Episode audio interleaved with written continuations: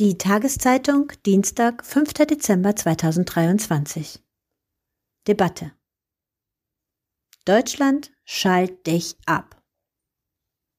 Viele verspüren Druck, sich zu Israel oder Palästina zu bekennen.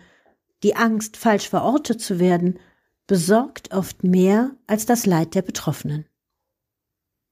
Von Lotte Lalois Jeder Hans und Franz schreibt seit dem 7. Oktober das Internet voll mit leeren Floskeln. Ob Scholz, Staatsräson, Gesabbel, Nullaussagen neoliberaler NGOs, Politgruppen, Posts gegen jeden Antisemitismus und Rassismus oder andere Deutsche, die alles richtig machen wollen. Das mag euch jetzt aufregen, aber ihr habt eins gemeinsam. Eure Statements scheinen nicht allein motiviert durch Entsetzen, Mitleid und Trauer über das antisemitische Massaker der Hamas oder die zivilen Opfer des daraus resultierenden Krieges. Daraus schreit auch eine erbärmliche Angst.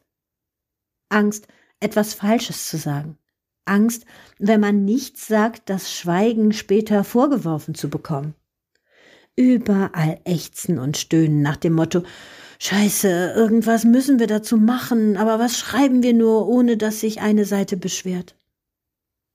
Angesichts des fast genervten Untertons, den ich da heraushöre, muss ich an den Satz des jüdischen Psychoanalytikers Swiriks denken.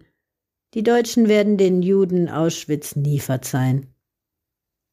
Die Angst vor Fettnäpfchen, Vorwürfen oder Konflikten besorgt viele Unbetroffene mehr als das Leid der Betroffenen. Das ist nicht nur selbstbezogen. Es ist ekelhaft. Warum schreibt ein Modelabel oder eine Klimaforscherin auf Instagram über Israel und Palästina? Es verlangt doch auch niemand von seiner Klempnerin, dass sie sich dazu äußert, bevor sie die Klospülung reparieren darf. Das lässt sich genauso anwenden auf die Ärztin, den Friseur und so weiter und so weiter. Wieso verspüren wir Kultur, Politik und Zivilgesellschaftsheinis ein so unbändiges Bedürfnis, uns zu bekennen? Weil wir uns für wichtiger halten? Oder haben wir weder Ahnung noch stabile Positionen, ganz zu schweigen von guten Ideen, sondern vor allem ein anderes Selbstbild? Hinzu kommen dürfte die schlandweite Sehnsucht nach der Wiedergutwerdung, wie sie etwa der Automax Xolek vor einigen Jahren in seiner Polemik Desintegriert euch erläutert hat, zu deren Lektüre ich aktuell einigen rate. Aber es geht nicht nur ums Selbstbild, sondern sicher oft unbewusst auch darum, soziales Kapital abzusichern. Was gibt es da für eine bessere Investition als einen Insta-Post? Hashtag Juden, Hashtag Gaza, Hashtag Trauer. Die Nachfrage nach Bekenntnissen scheint mir allerdings deutlich niedriger als das Angebot. Ökonomisch gesprochen entsteht ein Nettoverlust von Zeit, die für nachhaltigere Investitionen auf dem Politmarkt fehlt. Meine Mutter hat mir beigebracht, wenn man nichts Gutes zu sagen hat, sollte man lieber schweigen. Klar, über Belastendes muss man sich austauschen. Bitte tut das. In der Kneipe nur verschont die Öffentlichkeit damit. Zur Meinungsfreiheit gehört nämlich auch, dass euch niemand zwingt, Nonsens zu verbreiten. Allen, die unter akutem Bekenntnisdruck leiden, empfehle ich erst einmal zuzuhören. Zum Beispiel beim Podcast Trauer und Turnschuh. Hadija Haruna Oelker formuliert darin die nützliche Leitfrage, wo ist meine Expertise und kann ich einen Beitrag leisten, der einen Mehrwert hat. Klar, Social Media befeuert die Positioniererei. Aber das Medium allein ist nicht das Problem. Deutsche Feuilletons oder Kritzeleien in Kneipentoiletten offenbaren oft große geistige Lehre. Mich stören aber nicht nur dumme und banale Stimmen, sondern auch, dass die Interessanten zögerlich oder stumm bleiben. Eine Freundin, die weder von Antisemitismus noch von Rassismus betroffen, aber Expertin für internationale Politik ist und in einem Kriegsland lebt, klagt seit dem 7. Oktober über ein Gefühl von Sprachlosigkeit. Vor ein paar Tagen hat sie dann Worte und Belege für eine spannende These gefunden, nur, wie so häufig, gerade bei Frauen, fürchtete sie nicht qualifiziert genug zu sein, um diese zu veröffentlichen.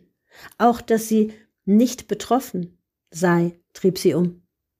So weit hat Identitätspolitik uns also schon gebracht, habe ich geschimpft. Und obwohl ich selbst nicht frei von Angst vor Angriffen bin, habe ich sie ermuntert, schreibt den Beitrag. Er wurde ein Erfolg. Versteht mich nicht falsch. Ich will nicht in einer Expertokratie leben, in der man erst ab der Dissertation mitreden darf. Aber ein Diskurs mündiger Menschen setzt eben nicht nur voraus, dass sie sprechen dürfen, sondern auch, dass sie etwas zu sagen haben. Die Wahrscheinlichkeit erhöht sich, wenn man vorher mal nachdenkt oder ein Buch liest. Je nachdem, zu welchem Lager ihr euch zählt, über antimuslimischen Rassismus oder israelbezogenen Antisemitismus. Hauptsache von der anderen Seite. Und obwohl es durchaus wertvolle Beiträge gibt, nervt mich auch die Versteifung auf den Diskurs an sich. Gingen Bekennerschreiben früher nicht mal Aktionen voraus? Ja, Terror und Krieg lähmen, und niemand kann zaubern. Das Dilemma nie wieder Krieg oder nie wieder Auschwitz ist für viele real. Aber würde all die Energie statt in bedeutungslose Statements ins Lesen, Denken, Handeln fließen, wären zumindest kleine Verbesserungen möglich. Für Betroffene da sein, Nazis besuchen, whatever. Warum besetzen Linke nicht weltweit ägyptische Botschaften, bis der Grenzübergang in Rafah geöffnet wird, damit ZivilistInnen aus Gaza flüchten können? Das ist nur ein spontanes Beispiel, an dem bestimmt gleich wieder rumgemäkelt wird, aber in diese Richtung geht, was mich aus linker Sicht interessiert, nämlich die strategische Frage, wie kann Druck von unten aufgebaut werden, um das Leid der Menschen zu verringern? Damit darüber nachgedacht und dann wirksam gehandelt werden kann, wünsche ich mir nicht erst an Weihnachten ein paar stille Nächte. Deutschland, schalt dich mal ab keine leichte Aufgabe für all die Getriebenen, Moralapostel und Alphamännchen, denn wer still ist, wird auf seine eigenen Gedanken und Gefühle zurückgeworfen. Hm. Für viele sicher hart. Mein Beileid. Vielleicht mache ich euch ja mal eine Instagram-Kachel.